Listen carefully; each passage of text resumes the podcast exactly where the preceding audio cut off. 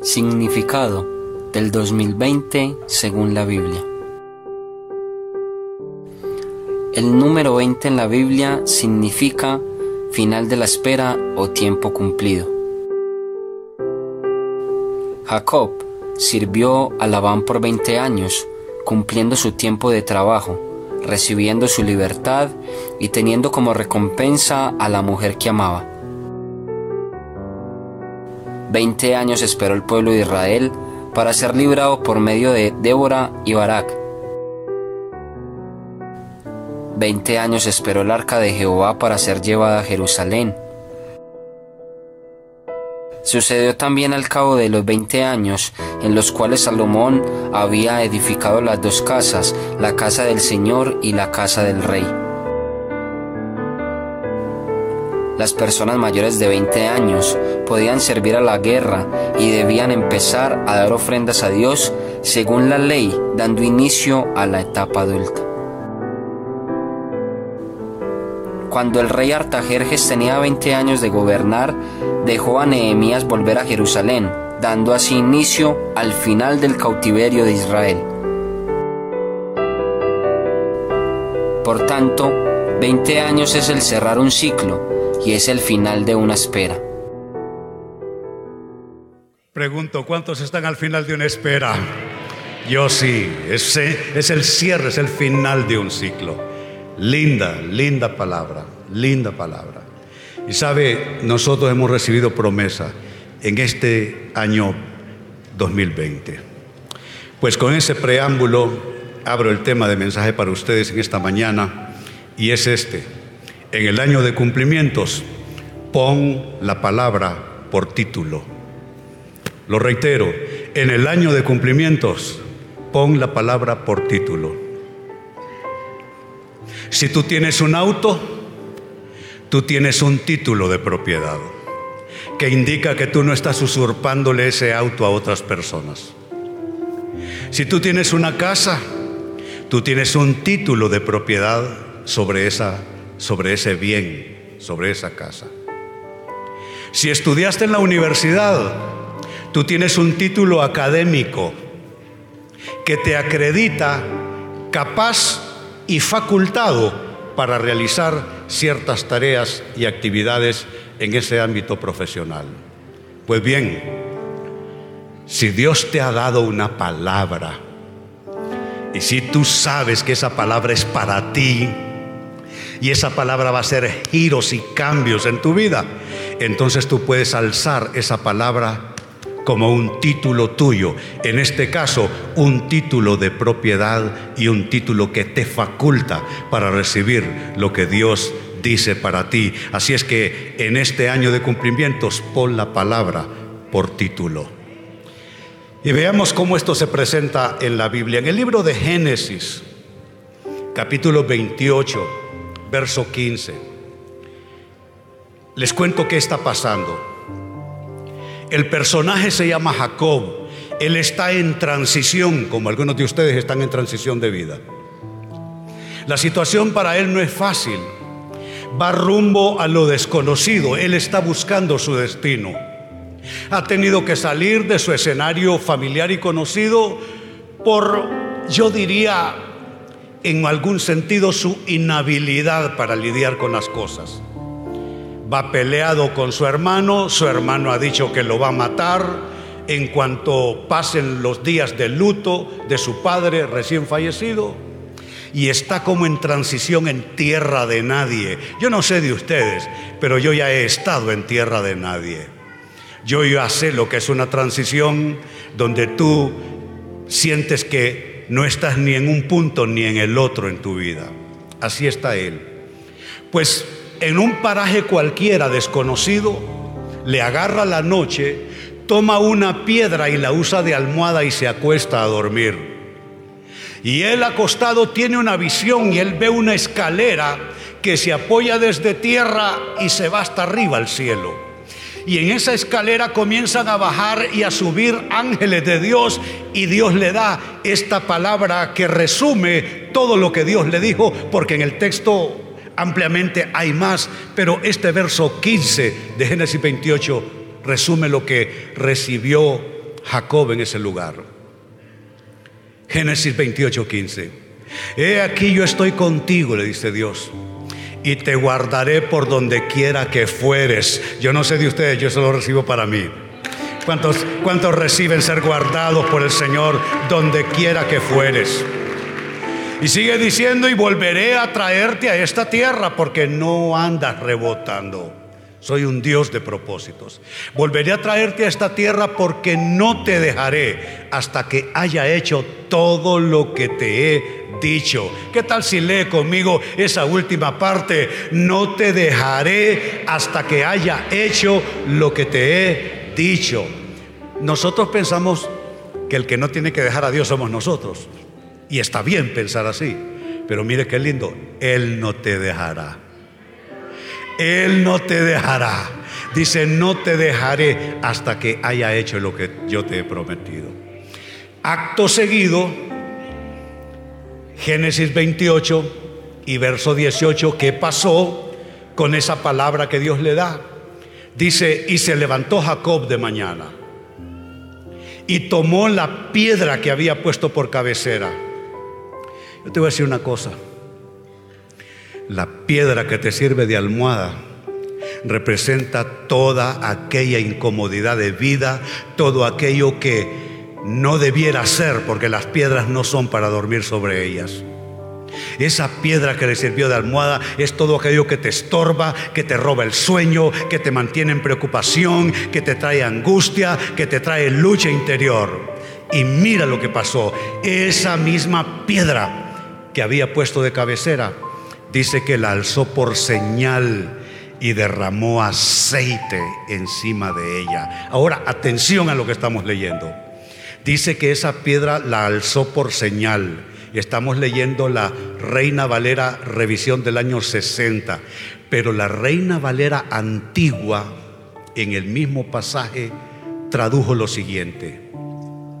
Y levantóse Jacob de mañana y tomó la piedra que había puesto de cabecera y alzóla por título. Wow. Allá dice que la levantó por señal.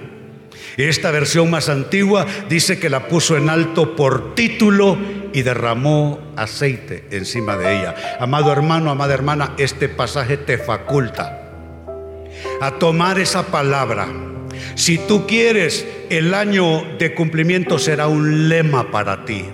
Los carros tienen lema, las tiendas tienen lema, los productos tienen lemas y dibujitos y declaracioncitas.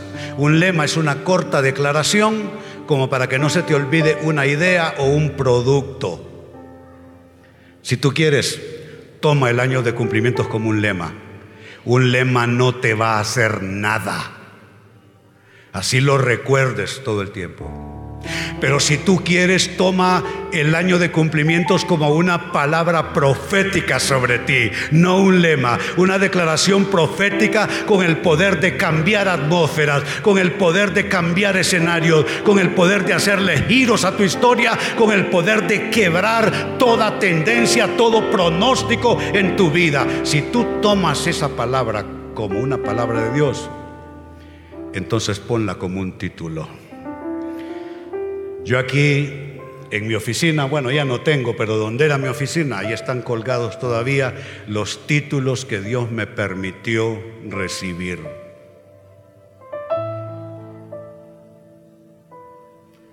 Un título es algo que tú levantas, es algo que no que consigues, es algo que te otorgan cuando has cumplido con todo. ¿Cuántos toman la palabra y la ponen por título esta mañana? Yo sí.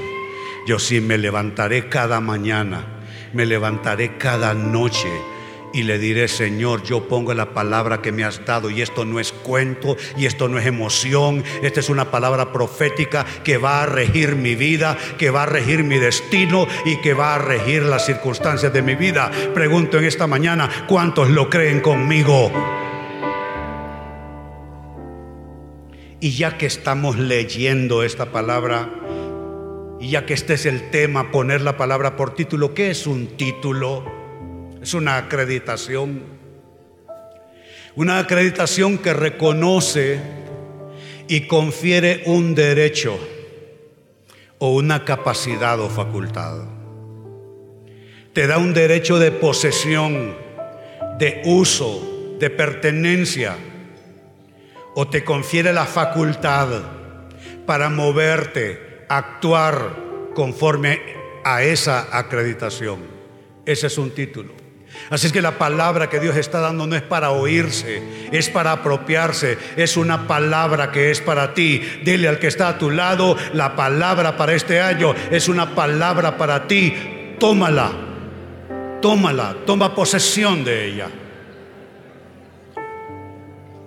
Ahora la gran pregunta esta mañana, amados hermanos, la gran pregunta, ¿y cómo alzar la palabra por título? Quizá no estás acostumbrado al concepto, pero estás sustentado en la Biblia, lo hemos leído. Quizá tú estás acostumbrado a pensar que hay que confesarlo, que hay que orarlo, que hay que declararlo, que hay que apropiarlo, pero no estás pensando que es un título que tú vas a poner allí y el demonio tiene que respetarlo y las cosas que ese título diga son las cosas a las que tú tienes derecho. Pero ¿cómo hacerlo? ¿Cómo alzar la palabra por título. Para no solo pensarlo así, para no solo entenderlo así, para no solo decirlo así. ¿Cómo alzar la palabra que Dios nos está dando por título? Primera respuesta, toma esa palabra como una palabra no para el CCI, no para el pastor René, no para el pastor Alberto, no para el pastor Oscar, no, no, no. Estaría bien, pero no es suficiente. Tienes que tomarlo como una palabra. ¿Para quién? No los escucho. Una palabra para mí. Una palabra para mí. Significa que si solamente yo caminara sobre la faz de la tierra, esa palabra igual estaría para mí. Y aunque camine yo en medio de, multitudes, esa palabra es para mí. Tomarla como una palabra propia, como una palabra para ti. Mire qué interesante el texto que viene, que nos señala la importancia de recibir algo de Dios para uno, no solo oírlo en términos generales, sino recibirlo de Dios para uno. Y antes de leerlo, viene esto a mi corazón. Hace unos días estuve en una celebración, es un acto de, de honrar a alguien, todos los discípulos del reverendo Mario Fumero, que ha dado su vida por este país y por España, y sus discípulos vinieron de distintos países del mundo, de Europa, de Norteamérica, de este país, etc. Y yo llegué ahí invitado porque, como ustedes saben, yo recibí a Cristo con Él en el año de 1972. Yo vivía para drogarme y llegué drogado esa noche. Pero sabe, cuando una palabra es para ti, eso marca tu destino.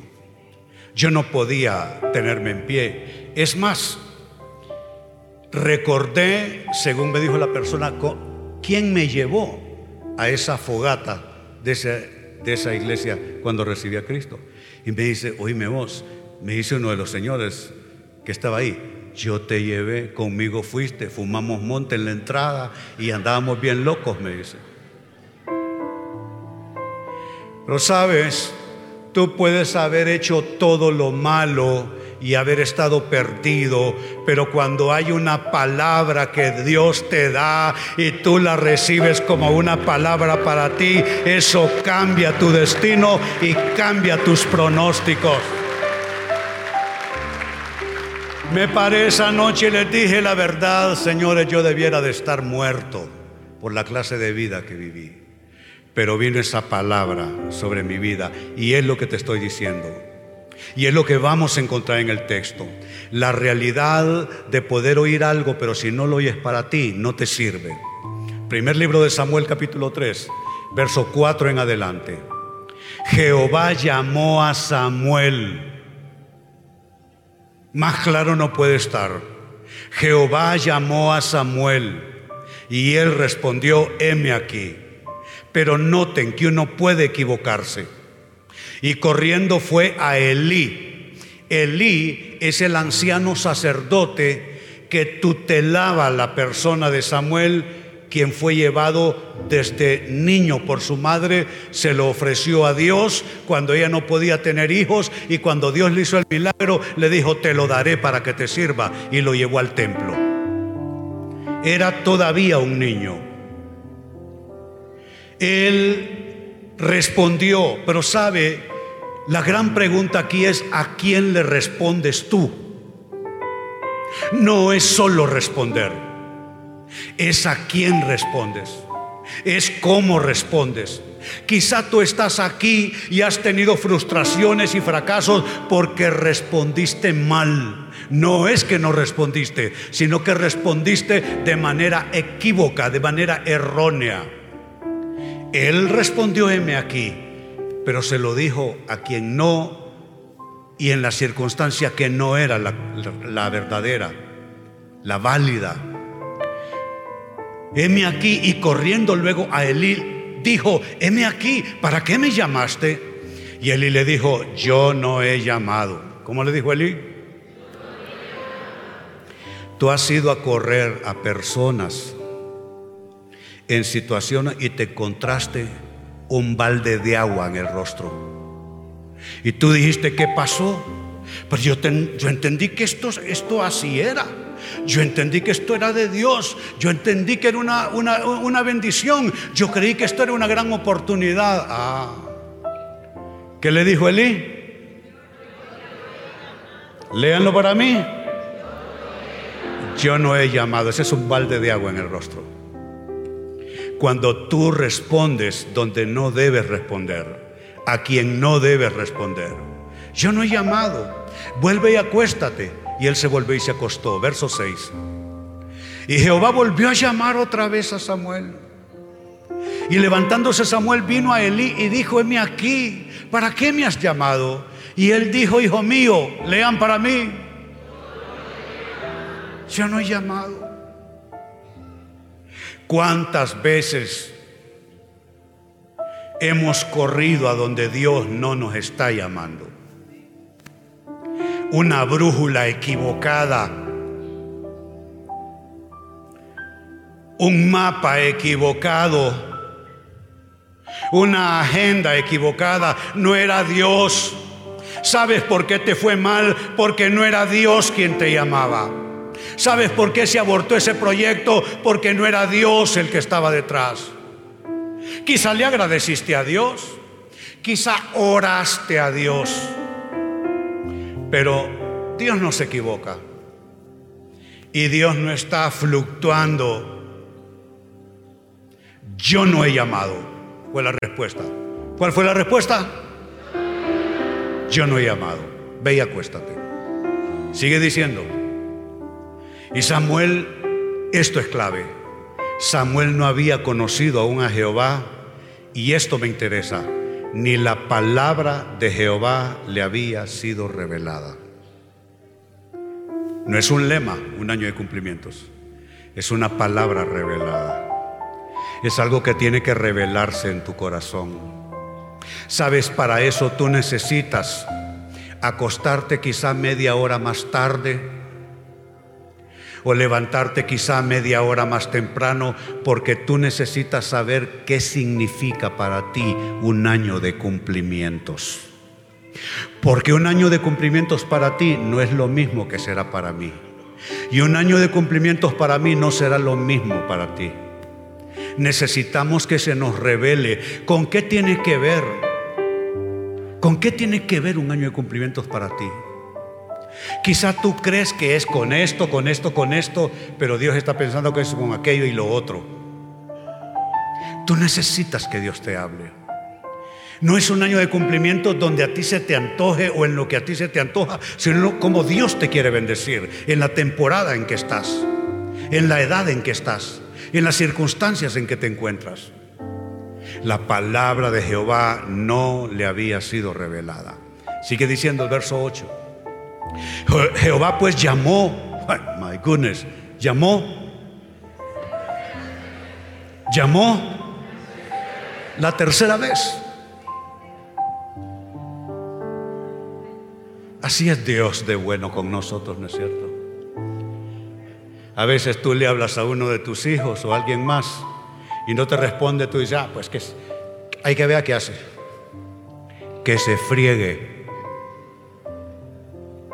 Dios te llama una vez y no lo entendiste.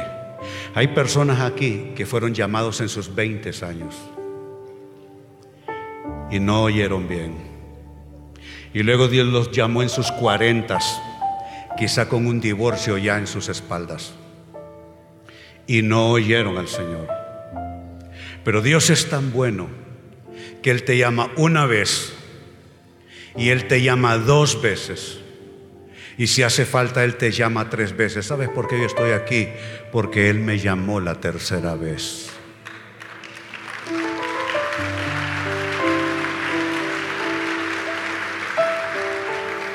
Algunos de ustedes tienen mejor discernimiento que quien les habla y respondieron a la primera, yo no. Lo llamó la tercera vez y él se levantó, Samuel, y vino a Elí y dijo, heme aquí, ¿para qué me has llamado? Hmm. Y entonces ahí se enciende el discernimiento. Entonces entendió Elí, qué importante entenderlo. con qué o qué me está diciendo Dios a mí. Con qué en mi vida en particular tiene que ver un año de cumplimientos. Entendió Elí que Jehová llamaba al joven. Qué cosa más maravillosa, pero a la vez una gran enseñanza. ¿En qué sentido? Que si tú no entiendes lo que Dios está hablando, si no entiendes lo que está pasando, no hay más que hacer. Mira cómo cierra esto hasta el verso 10.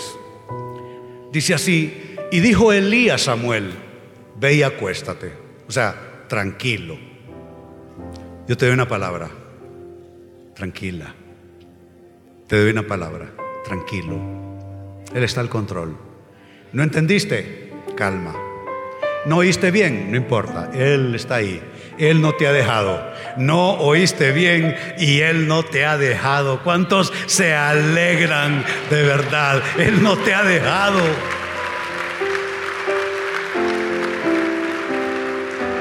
Te corrieron de un trabajo, te salió mal un proyecto, rompiste con una relación importante, pero Dios no te ha dejado. Esa es la buena noticia.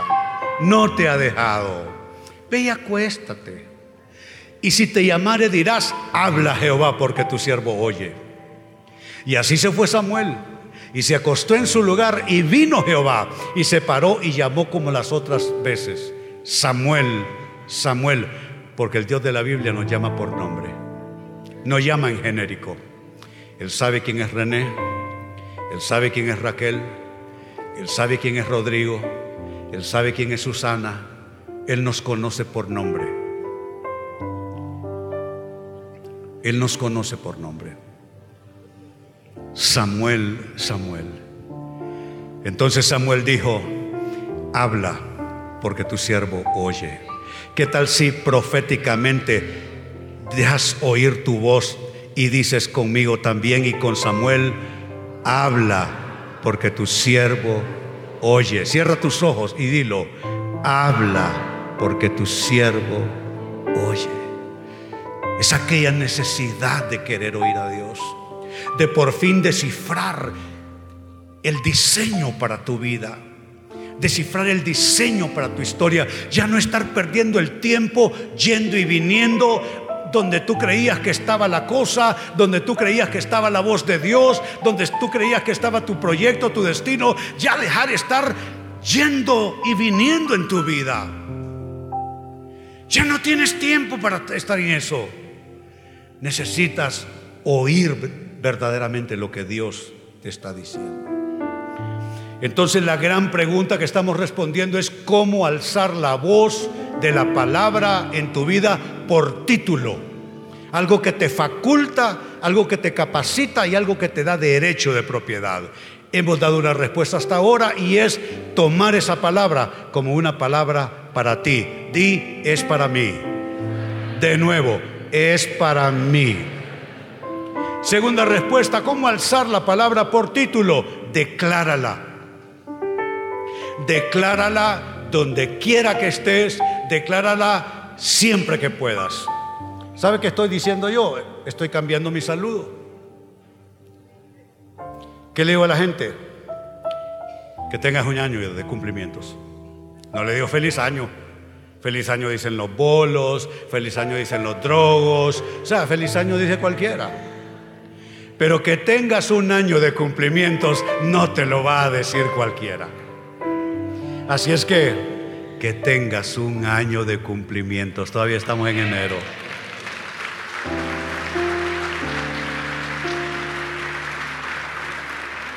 Entonces declárala siempre que puedas, siempre.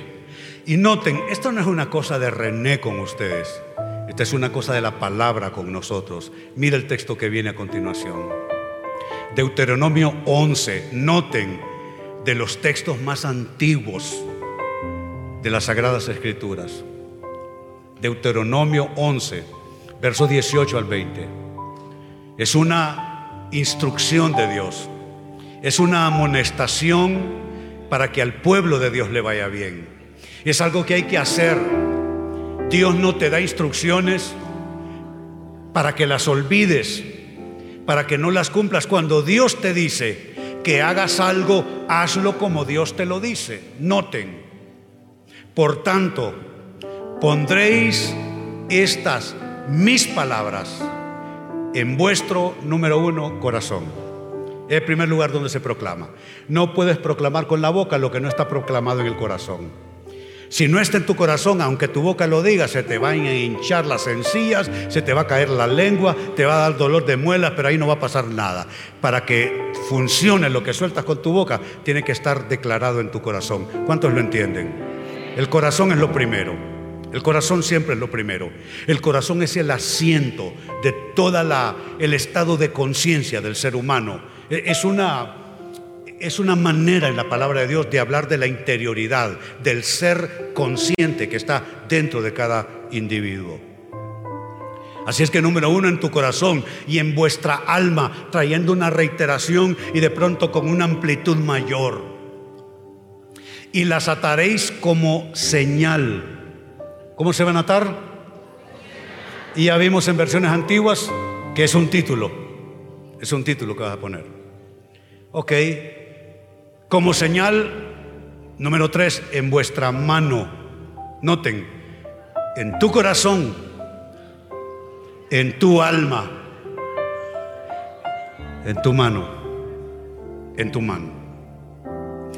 Ahora tenemos nosotros, tenemos la, la bendición, digo yo, de andar en nuestros dispositivos muchas Biblias si queremos yo ando Reina Valera Antigua, ando Nueva Traducción Viviente, hago, ando eh, Nueva Versión Internacional, ando la Reina Valera 60, ando la Biblia del Jubileo, ando eh, Dios habla hoy, ando eh, la Biblia latinoamericana, bueno, ando un montón. Apago la luz en mi recámara cada noche y la tomo en mi mano. Enciendo el dispositivo y leo la palabra de Dios y la declaro sobre mi vida. En vuestra mano. Y serán por frontales entre, número cuatro, vuestros ojos. Frontales en vuestros ojos. No aquí a un lado para verlo de reojo. No. No abajo donde hay que irlo a buscar. Frontales yo te pregunto, ¿miras la vida a través del frontal de la palabra de Dios o miras la vida a través de lo que te dicen las noticias?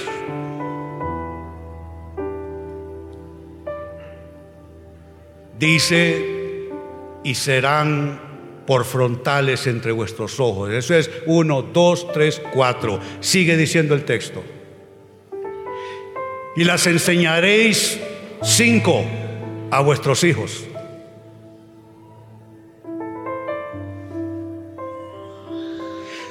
Lo pusiste en una buena escuela, le compras lo mejor que puedes, en ropa, en útiles escolares, en juguetes, y no le hablas la palabra de Dios. Eso pesa sobre ti como responsabilidad fallida. Háblale a tus hijos. ¿Sabe cuando mis hijos eran niños de escuela? Con mi esposa tomamos una decisión que pastores y misioneros amigos nuestros no compartieron. Dijimos, somos pastores. Y como pastores que somos, pasamos en la iglesia todo el tiempo.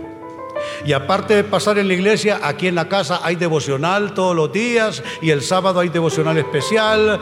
Y bueno, nuestros hijos están en todos lados oyendo lo de Dios. Y encima de eso, la escuela es cristiana, dijimos, se van a volver locos, dijimos. se van a saturar. A los 15 años van a andar en la calle. Entonces dijimos, saquémoslo de la escuela cristiana, metámonos en una escuela cualquiera y la Biblia se las enseñamos nosotros en la casa. ¿Dónde está mi hija? Ahí está. El varón por ahí debe andar trabajando. ¿Qué quiero decirte? No es la escuela. No te engañes.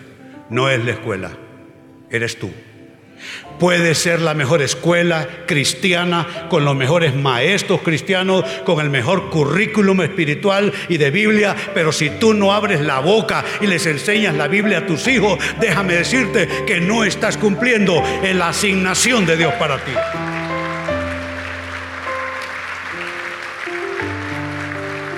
Así es que, número 5, las enseñaréis a vuestros hijos, hablando de ellas cuando te sientes número 6 en tu casa. Ah, no, en la iglesia no te caben los aleluyas a lo mejor. Los gloria a Dios, gritos de júbilo. Me encanta cuando el pastor René pide gritos de júbilo. Ajá, y en tu casa das gritos de júbilo. En tu casa das gritos de victoria. Allí dice, en tu casa. ¿Qué número voy? Ya se les olvidó. Lo voy a correr de aquí. Seis, muy bien. Cuando andes por el camino, ¿qué número es ese? Siete, por el camino. Significa, vas para el trabajo. Señor, yo declaro tu palabra. Vas de vacaciones. Señor, yo declaro tu palabra. Entras al restaurante pasar un rato con tu familia, tus amigos. Señor, yo declaro tu palabra cuando estés en el camino. Y cuando, hello, te acuestes. Ajá, y vos haces sueño con la tele. Viera, pastor, qué bien, enciendo la tele y en dos cuetazos estoy dormido. Ok, está bien, si tú quieres. Pero qué tal si cuando te acuestes lo último que quede en tu espíritu, en tu mente y en tu boca sea la palabra que Dios te ha dado para el día siguiente que levantes, ah, abras los ojos y te levantes de allí.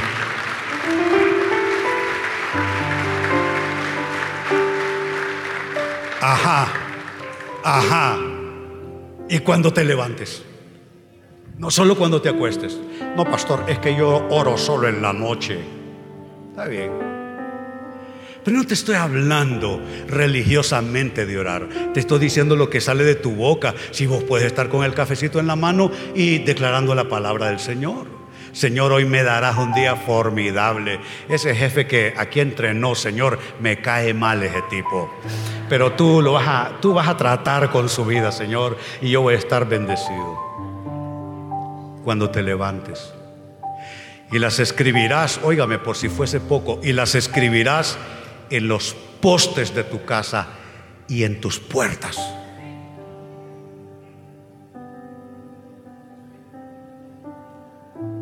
Lindos cuadros tienes, yo sé.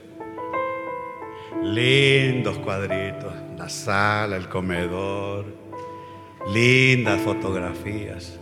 ¿Cuándo vas a poner un texto de Dios? ¿Mm? Yo tengo uno ahí donde pasamos casi gran parte del día en la casa con mi esposa, una declaración que la pastora Patricia me la mandé que me, la, me la enmarcara justo en el tamaño de esa columna, en, el, en la medida de esa columna. Y ahí la tengo, donde declaro bendición para mi vida, para mi casa, para mi esposa, para mis hijos, para mis nietos.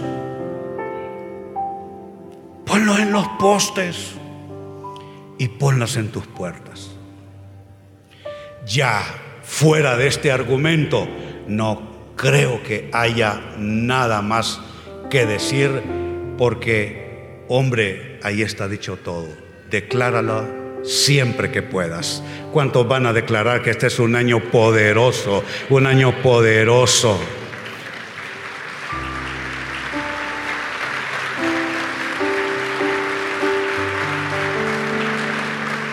Tráiganme el, pequeñito que dieron para el Día de la Mujer. Alguien que me lo traiga rapidito aquí.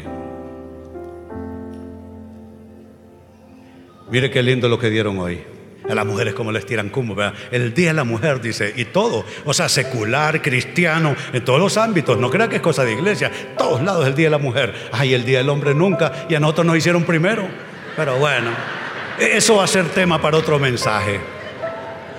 Pero donde quiero llegar es a esto. Por el Día de la Mujer regalaron este lindo eh, separador, o no sé cómo llamarle, con la declaración profética del 2020, año de cumplimientos. Pero aquí lo que pusimos no es declaramos, declaramos, no. Aquí lo que puse es el texto bíblico. Porque si no hay Biblia, solo es un buen deseo. Y aquí no estamos construyendo vida sobre buenos deseos, sobre lindas declaraciones, estamos construyendo vida sobre la palabra de Dios. Y el texto que se puso es el texto que sustenta nuestra declaración, que es Ezequiel 12, versos 22 y 23. Yo este lo voy a poner ahí en el espejo donde me veo. ¿Vieron cómo me levanto yo? Así. ¿eh? Y la barba así. O sea, si peinada, anda así. No digamos sin peinar. Diga, donde quiera que esté, hay que declarar la palabra donde estemos. Y cierro con esto, número tres. ¿Qué más hacer para poner la palabra por título? Rígete por esa palabra. Rígete por esa palabra. ¿Qué es regir, amados hermanos? Regir, según la Academia de la Lengua, es dirigir, gobernar o mandar. También puede ser guiar, llevar o conducir algo. Eso es regir. Significa que si, la palabra es que debes regirte por ella, significa que debes dirigirte por ella, debes gobernarte por ella, debes mandar por ella, debes guiar tu vida, debes llevar a cabo o conducir lo que sea conforme a esa palabra regirte por ella. Y atención a nuestra última escritura, Lucas 5, versos 5 y 6. Ellos estaban cansados.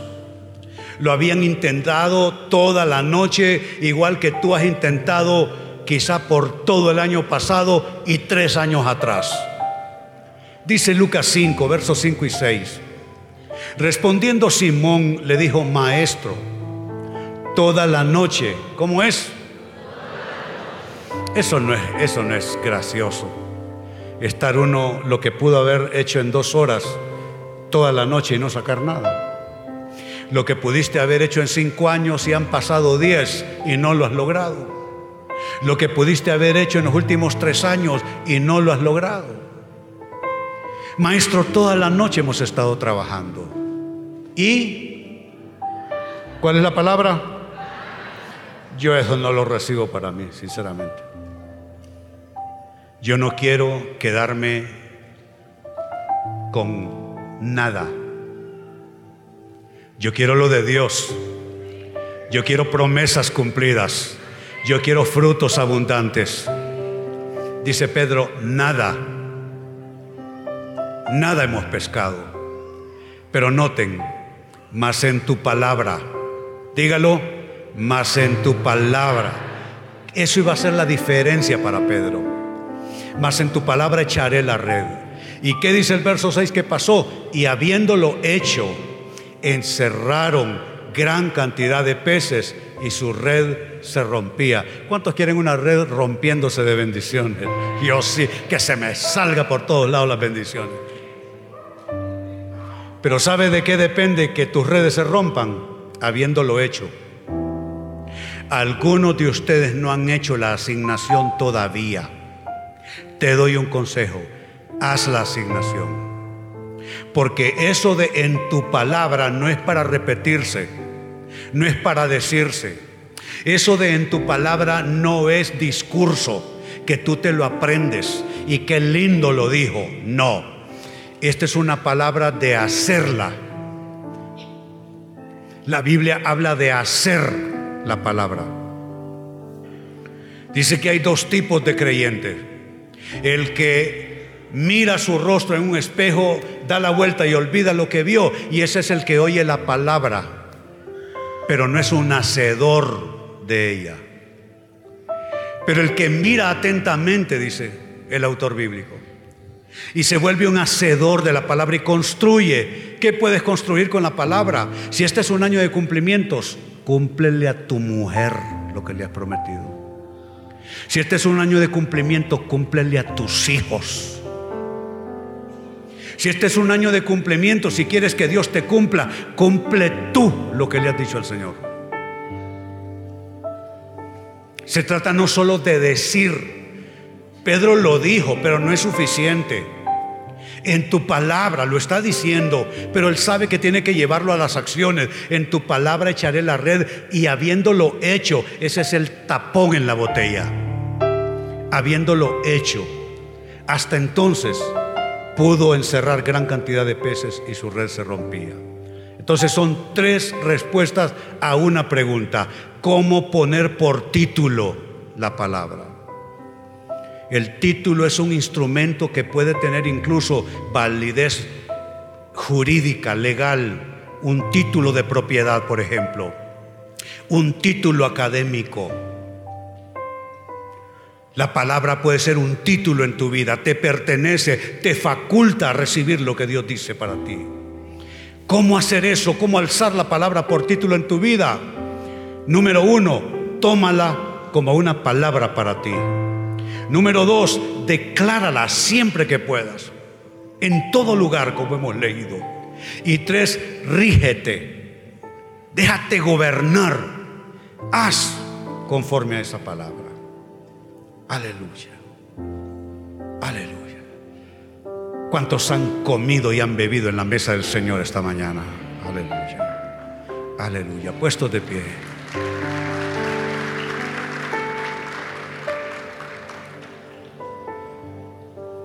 Alza tus manos. Te recuerdo que estás delante de la presencia del Señor. Padre, en esta mañana venimos a acercarnos delante de ti. Algunos de nosotros, Señor, llevamos las marcas de decisiones fallidas, de intentos fallidos, de cosas abortadas, de cosas arruinadas. Pero hoy la palabra nos da esperanza. Hermano y hermana, recibe esperanza de Dios. Tú que estás cansado, cansada de fracasar y has estado tropezando en la misma piedra por años.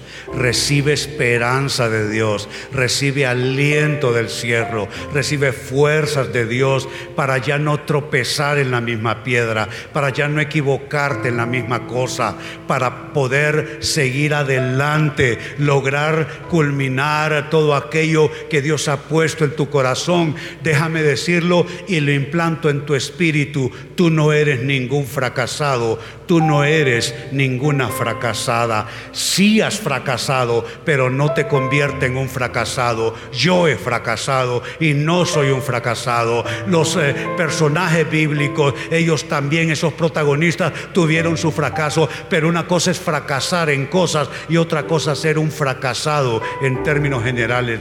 Yo quito ese estigma sobre ti y que se retire de tu espíritu esa pesadez de que a ti te van a enterrar así, fracasado. Tú vas a levantarte. Lo único que tienes es hacer tus asignaciones bien. Porque tú sabes que en algunos momentos has pecado delante del Señor. Pero no hay pecado que no tenga remedio. No hay error que sea tan grande. Dice la palabra que si nosotros hemos pecado y confesamos nuestro pecado delante de Él, Él nos perdona nuestros pecados y nos limpia de toda maldad.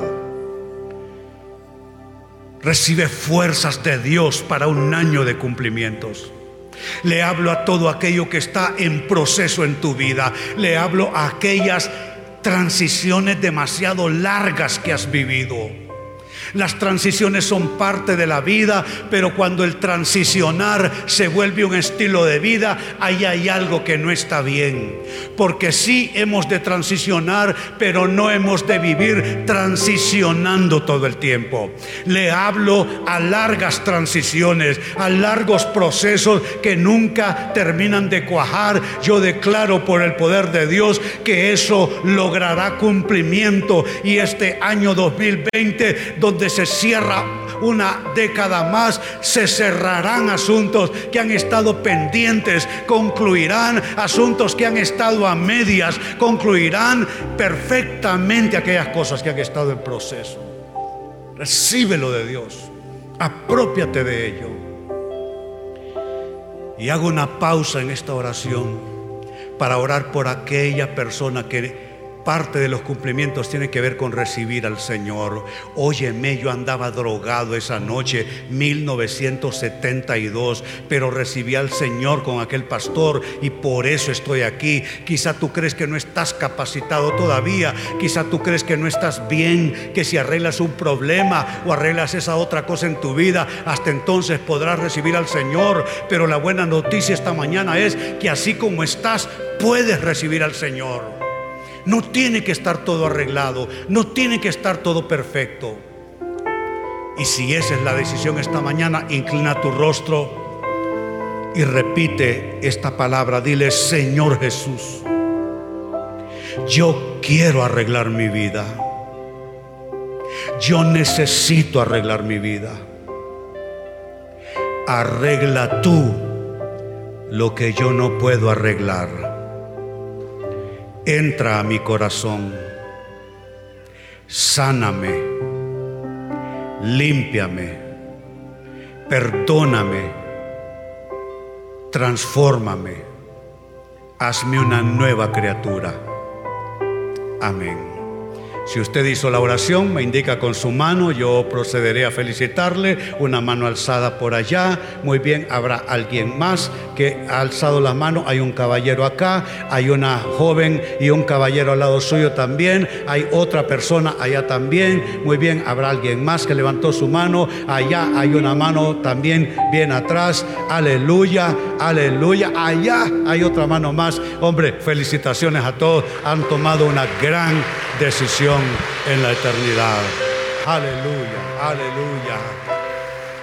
Ahora alzamos nuestras manos, adoramos a aquel que vive por siempre.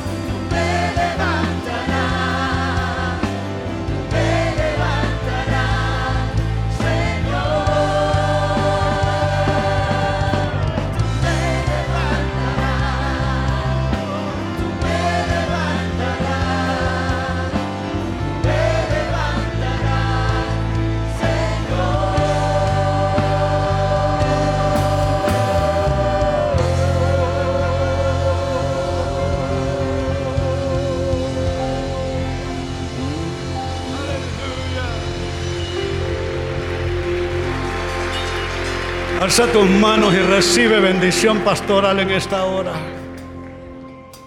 Que el Señor esté a tu lado y lo está.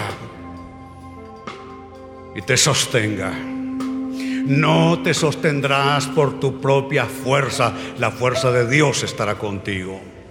Que tú no lo puedes todo ya está comprobado. Pero Él es tu fuerza. Él es tu seguridad. Él es tu protector. Él es tu proveedor, Él es tu todo. El Señor esté contigo en tu salida y en tu retorno. El Señor esté a tu lado en tu sentarte y en tu levantarte. El ángel de Jehová acampe alrededor tuyo y te proteja. Bendigo la mesa en que comes Bendigo la cama en que duermes. Bendigo tu lugar de trabajo. Bendigo tu casa. Y le hablo a tu proyecto de vida. Y le digo a tu proyecto de vida tus planes, las cosas que quieres hacer en Dios. Le digo a eso que tendrá cumplimiento.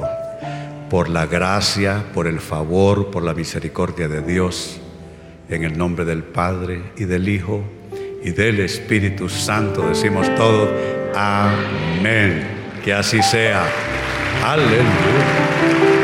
Aleluya. El otro domingo seguimos. Aquí los espero. Dios les bendiga, tengan una semana muy bendecida. Les recuerdo, próximo domingo la hora 11 de la mañana. Dios les bendiga.